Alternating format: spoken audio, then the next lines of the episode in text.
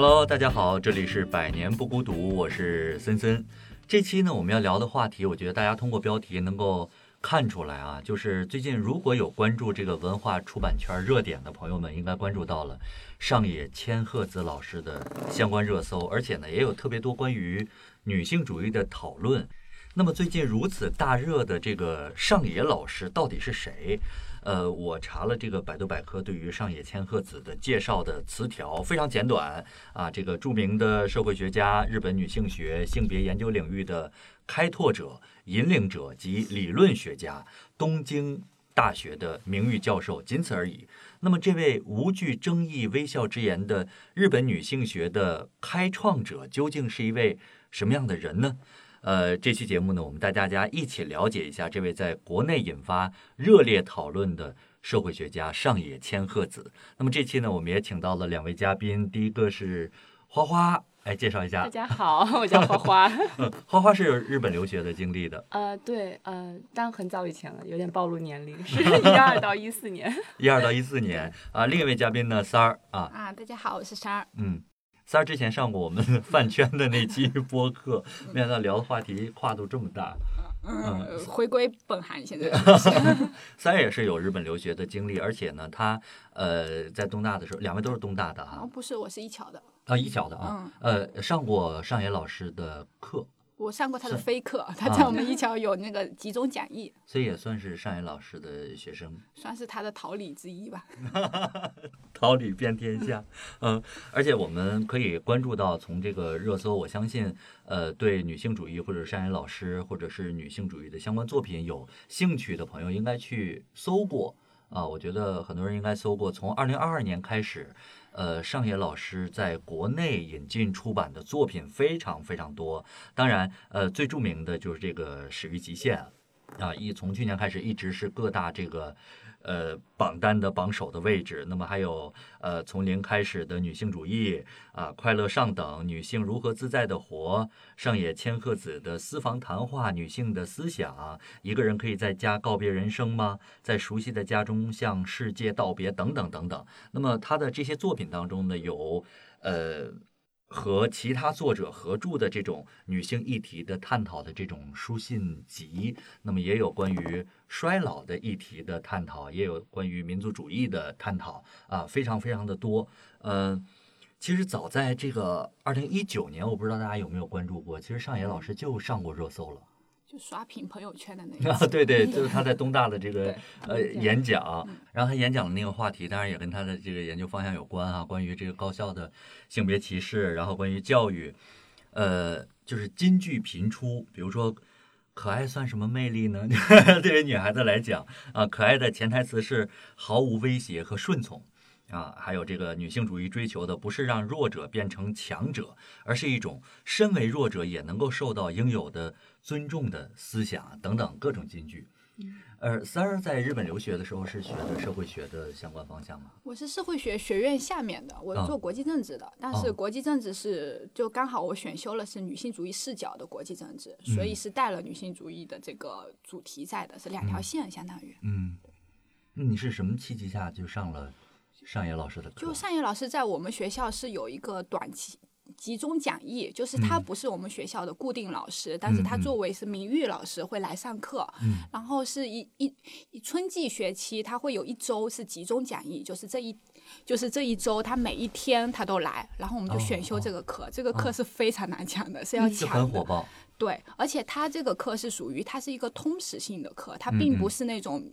就是小学院式的授课形式，更多是一个类讲座的形式，所以它是大学生和研究生都可以上的这种大的阶梯教室。巨难抢那个课，哦，对，很难抢的，所以当时就知道。但那时候我想一下，我读研的时候已经是一八一九年了，嗯，其实就是对于我们来说，就是上野他已经很有名了，嗯，所以然后包括你会去选他这样的课，然后我们学院又是那种人文学院，就是更多，嗯，就很难抢这样的课。然后上野老师当时就已经很有名了，哦，被你抢到了，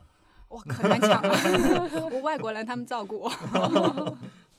呃，然后呃，其实我们在这个最近的呃几次上野老师露面的这个采访的活动当中，我们会关注到他，他是一个特别时髦的、洋气的一个形象。就是你当时第一次见到他时，他是一个什么样的就状态？但是也不知道她年龄，就觉得这个老太太 日语真好。不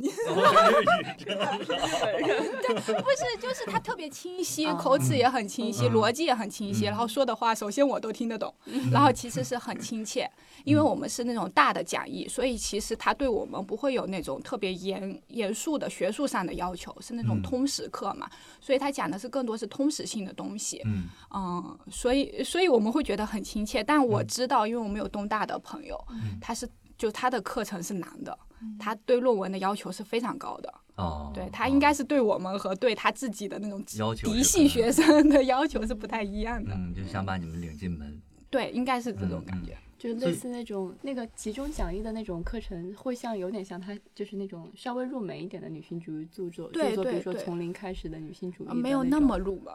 对，还是会稍微，就是他会直接跟你跳到一个，就是我们一节课会讲一个事件，或者说讲一本书这样，然后我们密集的讲完，基本上女性主义所覆盖的主要的几个大的侧重点，比如说家庭、劳动啊，嗯嗯然后社会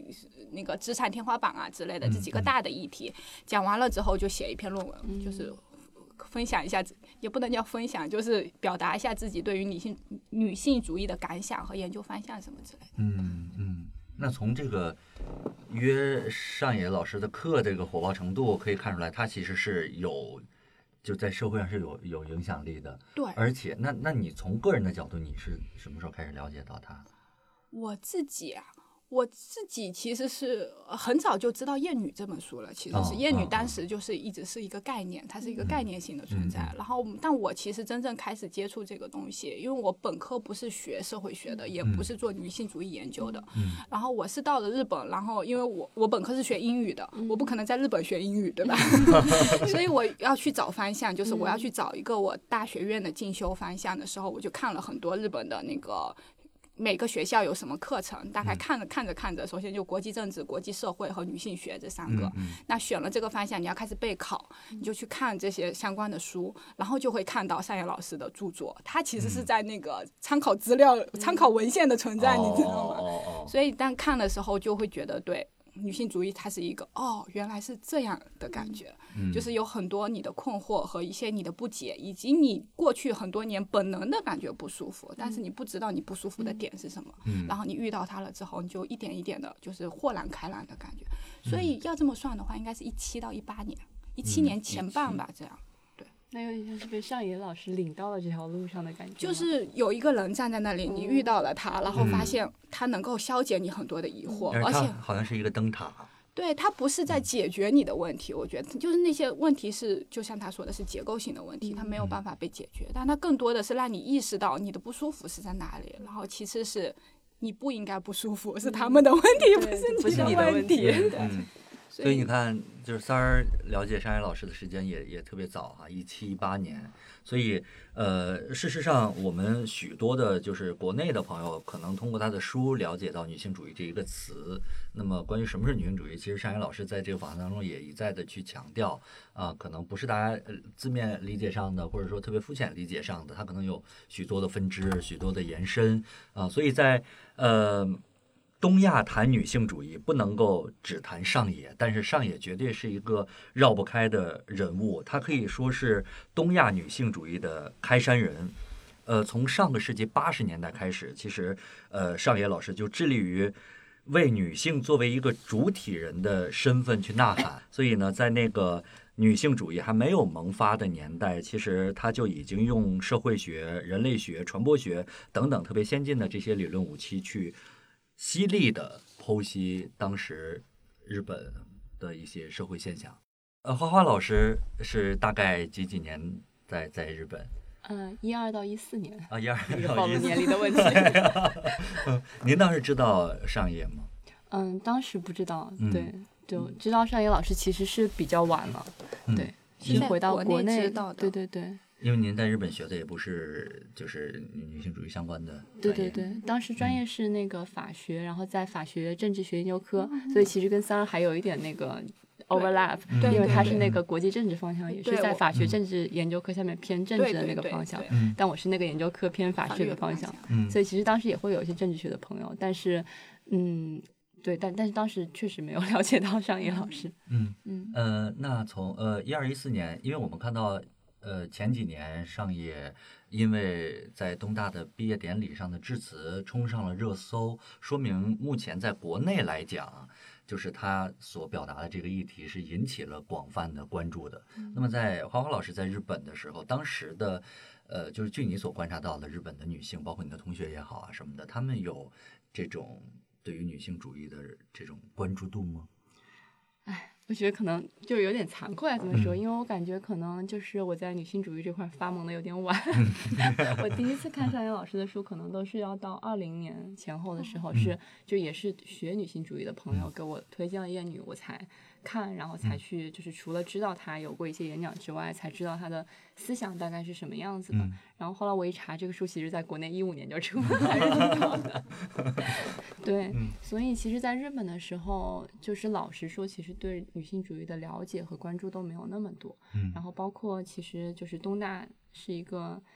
男人真的很多的地 方。我刚也想问，因为我们一桥嘛，一桥是很很典型的文科学校，嗯然后又我又是社会学这边的，所以女生的比例就还行，就至少一半一半是有的。那东大的，尤其是东大的政治和法学，是不是就是男人的天下？我对我刚才那个森森问我的时候，我仔细回想了一下，我发现就是我我能够想起来的打交道多一点的同学几乎都是男生，然后当时在整个班上的。女生比例也不是特别高，然后学院里面的男教授的比例也非常高，就是我现在能够想到，就是就日本会有那种小的那种发表会嘛，就是会有很多教授和他们的学生在一起，大家定期做发表。我现在能想起来的只有一个女教授，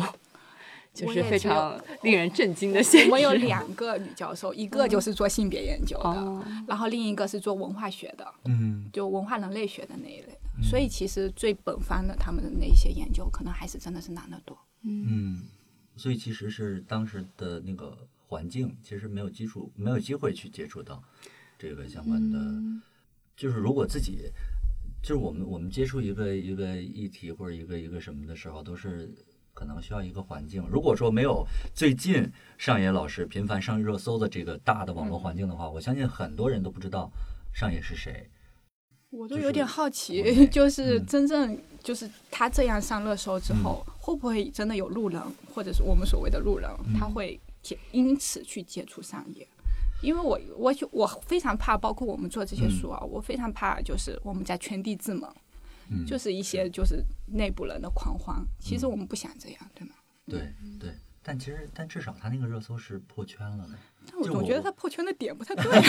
那那倒是。不过我觉得，就我自己感觉，因为我还是有挺多的圈所谓的圈外，就是没有从事内容行业的朋友，因为我原来毕竟就专业也是其他的嘛，所以就是会有一些其他的专业，但是比较喜欢看书的朋友，然后大家会经常聊。但我确实也感觉就是，嗯，大概也就从。呃，二零年就疫情之后开始，就是在我那些非内容行业从业者的朋友里面，尚野老师也逐渐成为了一个大家都会知道而且都会去读的一个作者。哦所以这个名字它变成了，它代表了一些东西，是吗？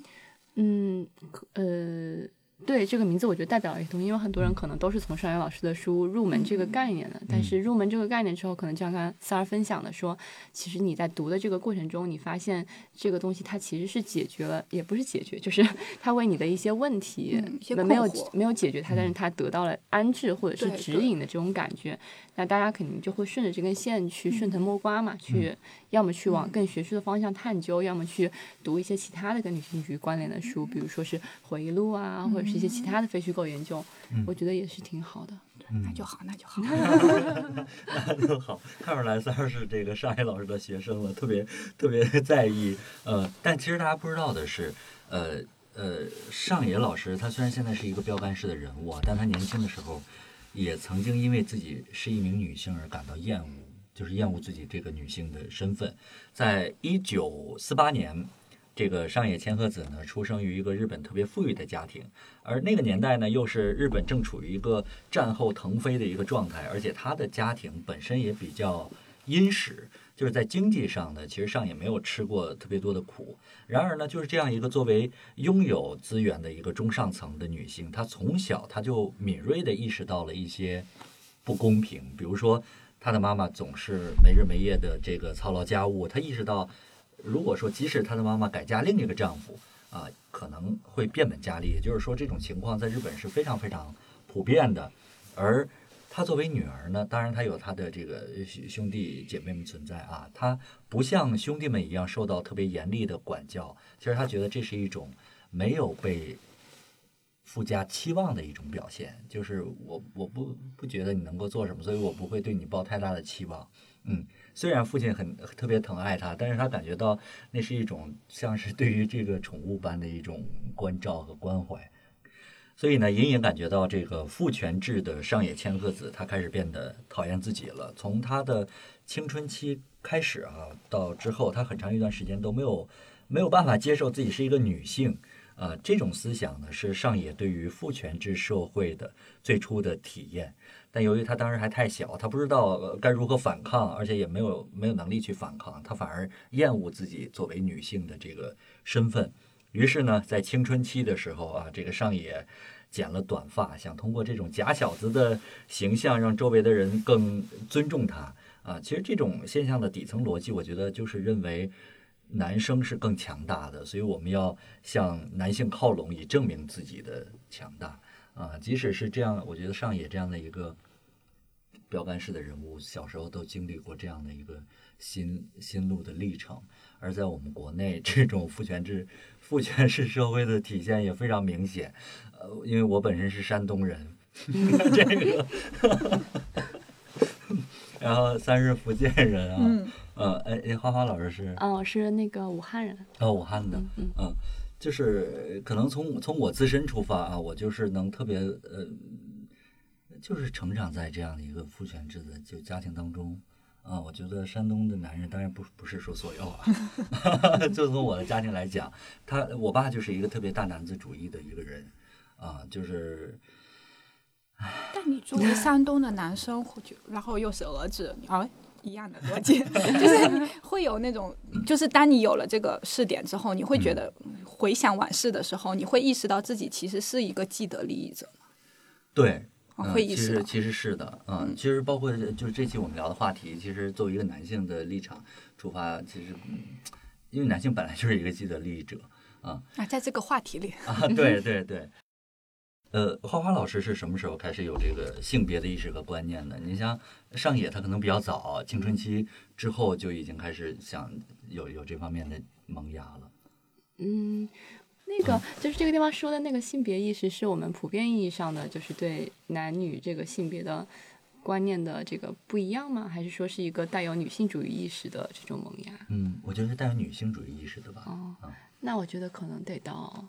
嗯一四一五年，就我离开日本之后。嗯，对，可能也是大环境吧，因为我一四一五年其实那个时候我在 美国又读了一个学位，然后美国的法学学位其实是跟。各种运动联系的非常紧密的，然后我在的那个学院有又又是这个就是运动中的这个战斗堡垒的那样的一个存在，所以周围每天都会有人在谈论这些。嗯嗯嗯，哎，提到这个运动，其实上野也他当时上大学的时候也是日本的这个学生运动高发的时期嘛，然后他也去作为这个冲锋陷阵的这个一员，但是他在这个运动当中，他觉得本来应该是战友的。同学们，男生同学什么的，其实，在这这样的活动当中，依然是，就是把他当成就是这种这种女性凝视啊，啊，就是当然，所以他他他非常的失望，所以也是从那个时候开始，他就觉得，就她作为一个女性，她觉得要有话要说，但是在日本，可能那时候有话要说，女性就等于麻麻烦的女性，就是这个女性很麻烦啊。呃，三十三是什么时候有这种？性别意识的，我其实还蛮蛮神奇的，就是我意识到这件事情，就是有这个性别意识的时候，是因为我自己遭遇遭遇过了，就是当时是考学嘛，我们不是说我是换了专业的，所以需需要一个考学的时间，然后应该是一七年，当时考试的时候就会有一种感觉，就是你想想国内的大家就是研究嗯。本科读完之后就考研，大三考了研，大四毕业之后就进研究生，嗯。所以你算算时间，就大概是二十六岁、二十七岁这样，他们就已经就出来工，我觉得应该是二十四岁就差不多出来工作了，会这样。嗯然后当时一七年的时候，我算一算我的时间，因为一七年我还在考试，然后我在算，我考上了，我还要读两年，读完两年之后我毕业，毕业出来，然后哎，但是完全没有想过会有疫情这件事情，然后算一算就会觉得哎自己快三十了，然后那个社会的时间压迫性就很强，我就那一段时间我非常非常的不舒服，我会一方面去处在跟就是同龄人的那个。同龄人的压力之中，就会觉得，哎，我同样是这个年纪，然后大家都怎么样？对我怎么没有？我一事无成，或者是说我没有得到任何的成就这样的东西。然后那段时间我就非常的难受。同时，你又知道女生她们是有那个生理年龄的限制的，我就会觉得我毕业之后好像就差不多了，是不是？就好像就会有，嗯，对，那很强的同辈压力。对对，他会有一个很强的，一方面是社会意义上的同辈压力，一方面是作为女性的生理上，你会你不得不去考虑你结婚生子的这个时间，哪怕不管你把不把它作为一个选项吧。所以当时是特别痛苦的。就那个痛苦是那种精神上的压力，所以后来当我看到了，就包括我说我开始做这一方面的研究，去看了一些理论之后，我会发现这些东西它不应该是我的压力，这些东西就是一个结构上的东西，其你的这些烦恼都是结构给你的迷失，他们不应该存在，你不应该为此去苛责自己，我就让我自己舒服就好了。嗯对，所以那一刻我会觉得哇，女性主义它虽然不不能说解决我的麻烦，因为这些结构性的问题它还存在，但它真的消解了我很大的压力。就大概我从哎一另另一方面也是因为我考上了，对，就是它确实是成为了一个就是让我自己。觉得舒服的一种方式，所以我很认同他的观点，就是女性主义并不是说一个女性要怎么样，而是每一个人都能找到自己生活让自己舒服的方式，前提是你这个舒服你要对自己很诚实。嗯，那你觉得你这种女性意识萌发之后，对于个人生活，包括思考问题的角度啊，包括看待以往可能你司空见惯的事情，有没有什么大的改观？有很大的改观啊！改观就是，就首先第一就是不苛责自己，就是你千万不要对自己有太高的要，哎，不能这么说，就是你要意识到有一些事情是不应该是由你来承担的，嗯，就是你不要苛责自己。然后另一方面就是。嗯，该帮的时候会，你会意识到哪些人是需要帮的，或者是他不是应该处在那个境地的。那个境地，一方面可能是社会上把他推到那个境地的，另一方面就是我以前可能没有意识到，我会觉得他们，嗯，可能是自己造成的。另现在我会意识到，我应该去帮他们一下。嗯，是不是有点像那个上野老师说的所谓的自我决定和自我负责，啊包对对对括新自由主义，其实都新自由主是一些对我以前给女性的陷阱。对 你以前会觉得就是说你怎么把自己作成这样了，另一方，但现在你会发现了，除除了自己自我决定之外，你会意识到这条大方向它是把它推向这条路的，嗯所以能能帮的会尽量帮一点。嗯嗯嗯，花花是就是有了这个性别萌芽之后，你觉得有哪些改观吗？嗯，我觉得可能，嗯，就我可能没有像三儿在，嗯就是受到这个女性主义的启发之前有那么多的困惑，嗯但是确实是接触到女性主义的概念、观念和一些思想之后，再重新审视自己的人生之后，发现自己存在很多 就是被女性主义指 指出的问题，就是像比如说上野老师说的这种不承认受害或者是恐弱的心态，有我觉得就是肯定都会中，然后包括一些他说就是没有女人不是厌女的，我觉得也肯定是这样。嗯，对，就是有一些稍微有点 私人的东西，我就不讲的太深深了。其实就是可能在留学之前，就是也会有一些类似性骚扰或者是这样的，就是就是嗯。就是性骚扰怎么去定义它，当然是有很多种的定义方法。但是如果说在没有接触到这个概念之前，我可能会有一些想法是说，反正他也没有把我怎么样，或者是我没有从这个事情中受伤这样的想法，或者是这些事情可能根本就没有在我的大脑里留下特别深的记忆。但是当我在接触了一些女性主义的东西的时候，在自己的脑子里挖，你发现这些东西其实都存在，然后会非常惊讶说，当时我怎么会那么想？嗯嗯，是是是，嗯嗯其实我们在之前我们聊过一期看不见的女性，嗯，呃，聊在聊那本书的时候呢，有一个嘉宾分享了，呃，因为他先生是在这个地铁负责警务工作的嘛，分享了一个故事，我可以再给大家分享一下，就是一个女生，呃，在地铁上面被就是被性骚扰了，然后呢，她当即就抓住了这个男生，啊，然后一起到这个警务室，这个男生说的第一句话，我觉得大家都想不到，说我是清华大学的。有什么关系？禽兽。然后呢，这个时候，呃，就联系了他的父母嘛。他父母是在就是东北啊。然后呢，买最近的一班飞机过来，然后就说，就是话里话外的意思啊，就是说，就是这个孩子未来的路都已经铺好了，他不能有任何的污点。那这个事情呢，就是私了。那那个女生就说十万块钱，然后就解决了。令人窒息的沉默，对，就是很窒 很窒息。呃，我觉得呃，虽然在日本留学的时候感受到，呃，就是日本社会，啊，因为尚野老师在日本嘛，可能他们那边女性主义的这个萌发会比较早。呃，就是那你留学的那个时候，大家对于日本女性的，无论是职场啊，还是你在学校啊，感受到的这个状态是什么样的？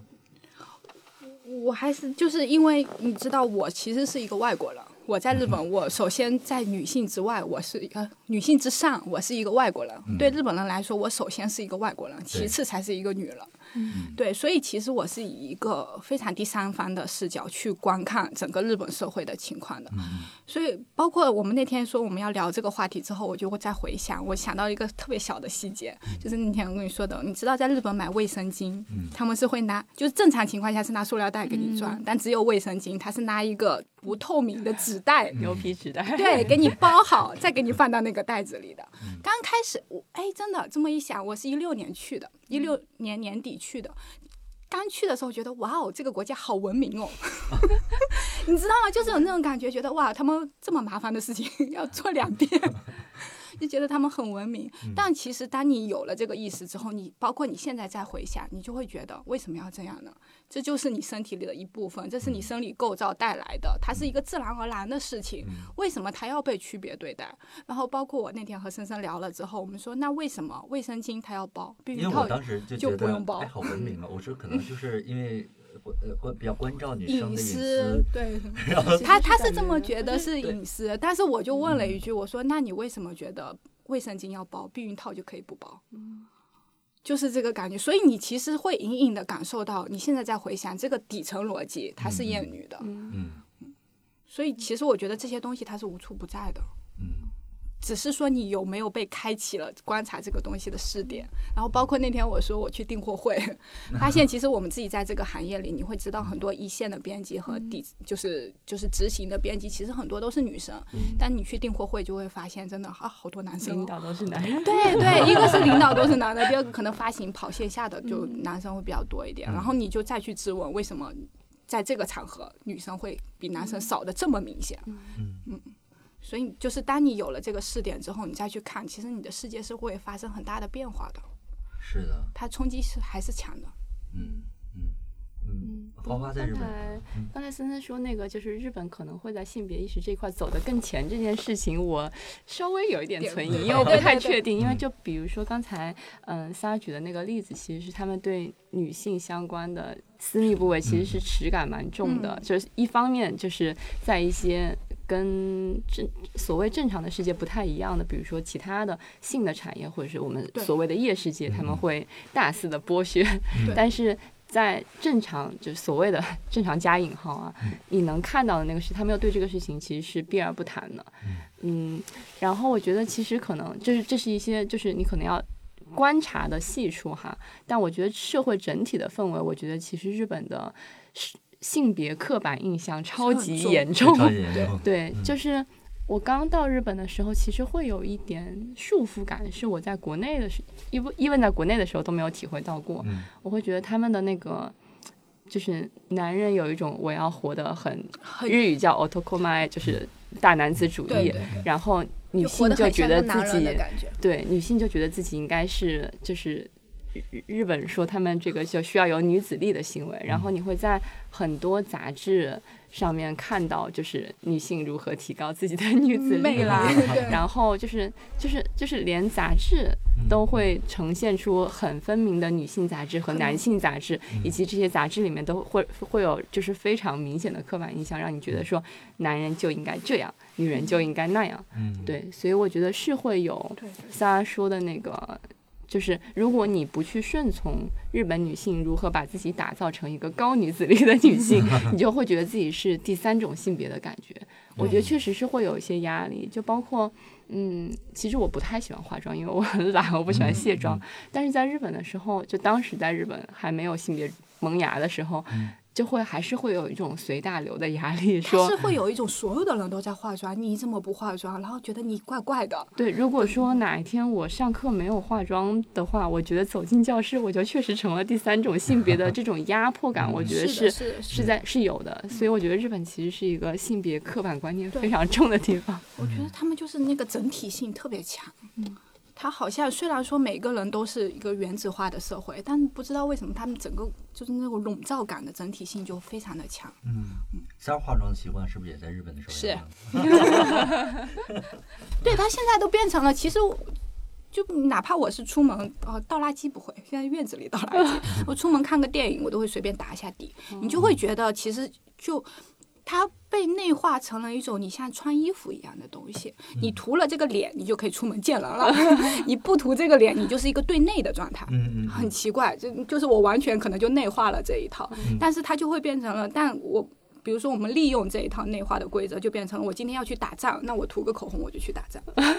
我就就是那个状态你会提升起来。其实另一方面也是这么说，那那其实我到了家，我只要把妆卸掉，我就完全正常，哪怕我要在家办公。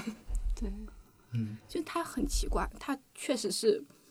就是当你有了这个试点，你再往回头看的时候，嗯，这个世界就会很不一样。对，其实我觉得往回头看，会觉得那个社会有点扭曲，以及你不知不觉就被这一套给洗脑的那个点很可怕。就我记得当时我我快离开日本的时候，我有个朋友来日本找我玩，然后他当时。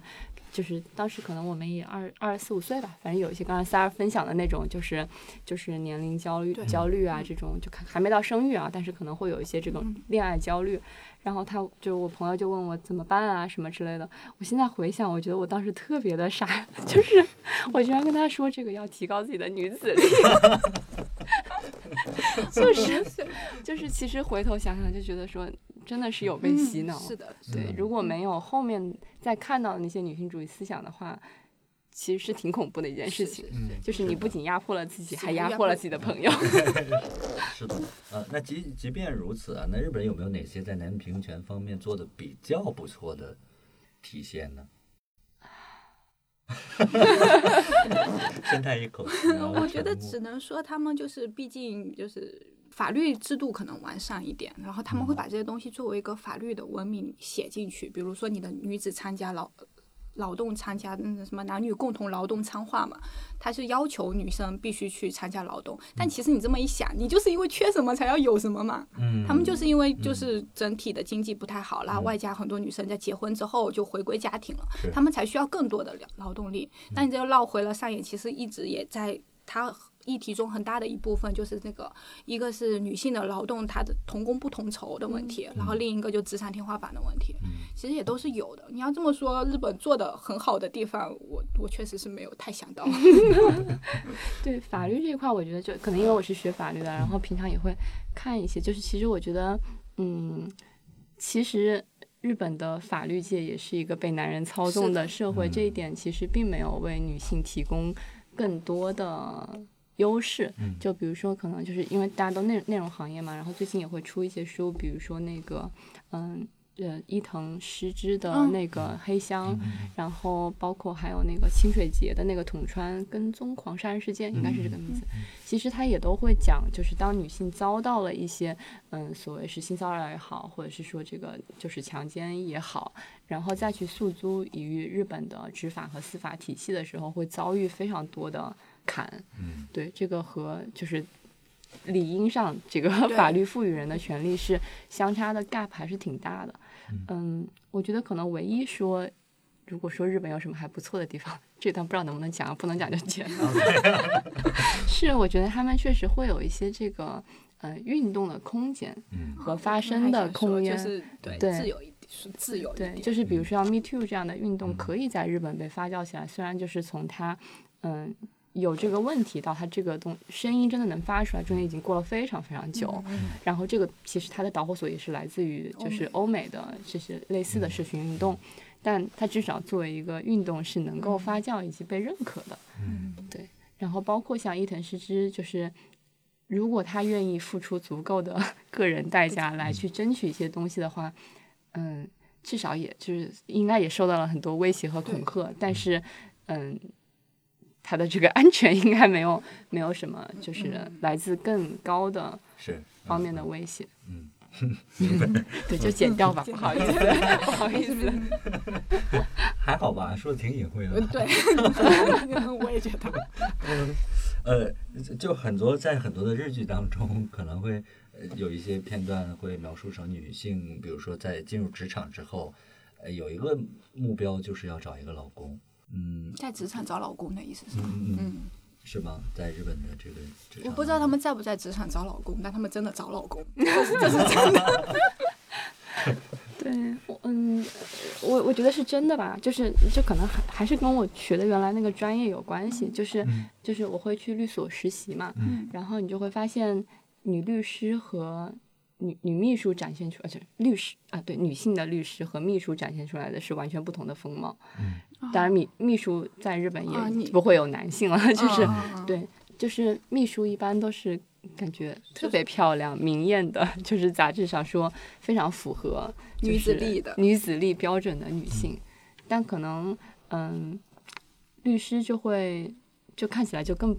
不像典型的日本社会女性的感觉，所以他们也会有自己不同的。那这里其实是不是其实是个阶阶级问题啊？我觉得也会有一点对，因为其实就是法律就是在这样的，就是像日本这样的资本主义国家，他们其实是门阀垄断的很严重的。嗯，就是你要读是要考很要读，就跟医学院、法学院都是很难考的。嗯，所以其实就是这样的家族出身的女生，如果他们不是要去联姻的话。其实他们应该是较为有野心的，有可能吗？嗯，我觉得会吧。就是我觉得就是，嗯，如果说到阶级问题的话，就是日本更有，对他其实阶级更上位的那些人，他可能也会接触一些这种女性主义的思想，他也会意识到日本的这个男权社会的问题非常重。所以我也确实当时实习的时候有一些嗯前辈的女女性律师，然后他们是很决绝的说就。反正不想要过上所谓的日本女人的 康庄大道，对。所以其实上野不是也有对于他的有一些非议，就是他其实代表的是中上阶层的女性主义的思想。然后包括我们其实自己学社会学的，你因为社会学很大一部分是所谓的边缘人嘛，就是你会看到就是比较生活的不太顺利的那些女生，她们其实面临的问题还不太一致。是，对我觉得你。可能就是更，比如说像学法律的女生，她们要面临的是职场的争夺问题。嗯。然后可能对于一些底层的女生来说，她们面临的真的是生存问题。嗯。哦，这么一说的话，其实日本有一个做得好的，就是他们福祉制度还是比较，至少他们托底的那个制度，你不能说非常的能把你托起来吧，但他能托住你的，他不至于让你一滑再滑，就是滑到底。但他其实确，但你要这么说，日本的底层也确实是很辛苦，底层都是很辛苦的。嗯。啊，刚才聊了很多这个职场上面的，那就是对于家庭和婚姻来讲，呃，就是我觉得三儿对于这个婚姻的看法是非常鲜明的。其实我比较想听，就是我没有啊，我不极端啊，我就是上野的那个观点啊，就是亲密关系很重要，嗯，然后你们要不要抚育下一代是个人决定，然后包括其实是一个生存繁繁衍繁衍的问题，嗯。那婚姻就是我觉得没有必要，它就是一个父权制和资本制的，就是一个合谋。嗯，就婚姻，其我是觉得这个制度不重要，但其实你婚姻包括在中国社会里，它融入了很多人情关系和上一辈大两个家族的联姻之类的这种感觉，就更不重要了。不极端，不极端，我也挺我也挺认同的，就不极端啊，哪里极端了？我又不厌男。就在你恋爱的时候，跟呃是一种。情感交换，对。但是，一旦你变成婚姻，它是一个物质价值交换了。嗯啊，它是一个，它发生了一个。只是我很不喜欢大家现在把婚姻等同于爱情。嗯。我并不觉得爱情的终点就是婚姻。嗯嗯。就是它是两件事嘛，我我是这么觉得。你你说不婚姻，其实同居也是这个问题，因为你一旦有了我们这个概念，你们很多东西就是要共享的。嗯。只是我不喜欢被婚姻这个制度绑架，因为我们是更我我希望它是一个更自由的，而且是一个向心的选择。嗯嗯。我有点好奇啊，所以呢，嗯。如果说三儿碰到一个特别喜欢的男生，觉得可以跟他走进婚姻，你会走进婚姻吗？还是因为是觉得可以跟他走进婚姻，应该是一个状态吧，并不是说一定要进入婚姻的状态。我我其实一直在我心中是觉得，如果只是领一个证，这个婚姻不代表任何事情的话，真的没有没有太大所谓。但其实就是婚姻，它其实代表了太多东西，在中国意义上，我我其实不太喜欢它所代表的那些东西。嗯嗯，那你会跟你爱的人一起去？去反抗这个你不想要的东西。我希望他是我的战友，嗯，是战友当然最好。那他如果只是一个一切 OK，你你开心，其实你不能要求别人太多。如果他只是觉得 OK 这件事情我开心就好，那我会很我就已经很开心了。但他如果是一个同谋，我可能一开始就不会在一起。嗯嗯嗯，就看其实看价值排序吧，什么事情在你心中比较重要？嗯，我可能觉得就是捍卫我这么一点点的。自由会比较重要一点。嗯，所以花花就是当一个有女性意识的女性啊，在一个中国的传统家庭当中，她的冲面临的冲突是很大的。嗯，会吗？肯定会有冲突了。你说没有冲突是不可能的。就是可能回到结不结婚的这个问题上，嗯。对，其实刚才我问三儿，其实也是想知道说，就是如果我们保持着就是婚姻其实是父权制的一个就是比较压迫的制度和结构的这个情况下，我们除了选择不走进婚姻，还能够有什么样的选择？就是我这么问的原因是因为，就是有的时候就因为我是一个已经结了婚的。女性哈，就是嗯，当我发现一个人我真的很喜欢。但是我又还没有能够把这个为全呃所有的女性争取福祉这个事情作为我毕生的目标的时候，那跟这个人一起走下去，我们可能不得不向社会做一些妥协。比如说，结婚可能可以省很多麻烦，它就变成了一个顺理成章的，就是你们俩和你们俩的家庭，还有就是，anyway，你会省掉很多来自于外部的麻烦。但是你同时其实也知道。当你省掉这个麻烦的时候，你们是一起在向这个社会低头。对对对。但我觉得，如果是一起低头，也就还行。你别自己低头，就其实就很怕，就是自己低头。嗯嗯。对，那肯定是你自己低头就不干了。但是，对，但是就是我觉得，就是可能会在嗯女性主义的理想跟现实之间，其实还是有非常远的距离。比如说，其实我可能。其实也想挺想听听尚野老师是怎么想的，就是说，如果真的碰到这样一个人，说，嗯，就是你们其实还是挺想在一起，嗯，但是又不足以强大到可以不顾世俗世俗的这些约束在一起，那，哎，听上去还是像是这个已婚的逻辑哈，就是那尚野老师觉得说，除了跟嗯伴侣一起去反抗之外。还有没有什么其他的路可以走？就是我觉得其实最核心的不就是婚姻，它是一个结构性的问题吗？对啊，其实上野他肯定，我觉得他肯定会说，就是看自己，就是平心而论，看哪件事，就是那个价值排序的问题。如果你真的很喜欢他，有一些事情你可以退让，有些事情不能退让，就是什么是你不能退让的？对，就是我觉得站在个人的角度是可以。就是做个人觉得诚实和自由的选择哈，但是我觉得这个跟就是，比如说把它上升到一个女性主义运动的这样的一个视角的话，那你不再是你个体，你其实是女性的一部分，那你应该担负什么样的责任？那上野老师站在一个女性。和社会学者的角度，他会对女性的这样的一个群体，而不是你个人结不结婚这样的问题，做一个什么样的建议？但我猜他可能会说，这不是我这一辈子的人，因为这不是我这一代人要考虑的问题，你们自己去想。我会觉得他说不要我给建议，你们各自活着就好了。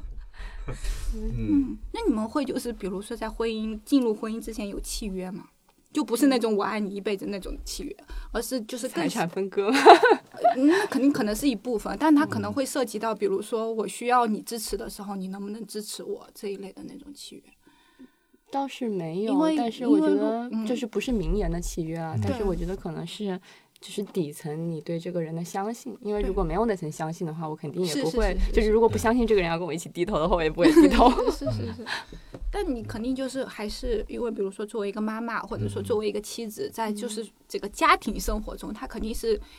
跟一个独生女性的状态肯定是不一样的。那嗯，可能男方他也会有自己牺牲掉的一部分。那你们会说什么事情是我可以牺牲的，什么事情是你可以牺牲？这样会一起讨论吧，然后一起去找办法。但是。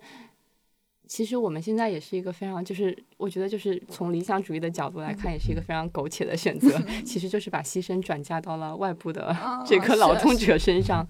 对，就是如果我觉得没有，如果假我在想，假设我没有接受过女性主义思想的话，就比如说，因为我们都是双职家庭嘛，那肯定都是要工作的，工作还要花挺多时间的。那其实小孩你就不可能随时随地都是由你们俩去照料他，那其实就是外部要么是家长，或者是或或者是我们家请了阿姨。那假使我没有接受过 女性主义思想的话，那我可能会觉得说不要脸的，觉得说那个好像我工作也还可以，我老公的工作也还可以，这个嗯，就是好像也可以把小孩照顾的还不错。但其实这个都是建立在你剥削了阿姨的基础上，以及就是长辈，对，嗯。这个我我我我这期播客在邀请嘉宾的时候啊，就是有意选择了，因为三儿他对于婚姻是是这样一个态度哈。然后呢，我就当时在想，哎，另一个嘉宾，呃，就请一个什么样的人？我开始本来想，哦，啊，因为她是一个独身的女性，我就觉得，哎，好像又没有了？没有这个差异性，对，所以就找了这个。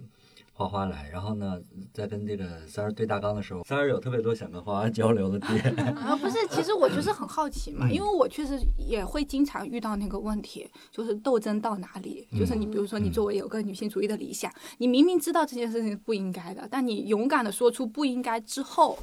对你下一步下一步怎么办？对，所以其实我后来，哎，我就开始摆烂，你知道吗？我开始摆烂。你知道上野写了一本《那父权制与资本主义》吗，那本书我。其实是我心中他最好的书。哎，对不起，对不起，对不起，对不起，我剪掉。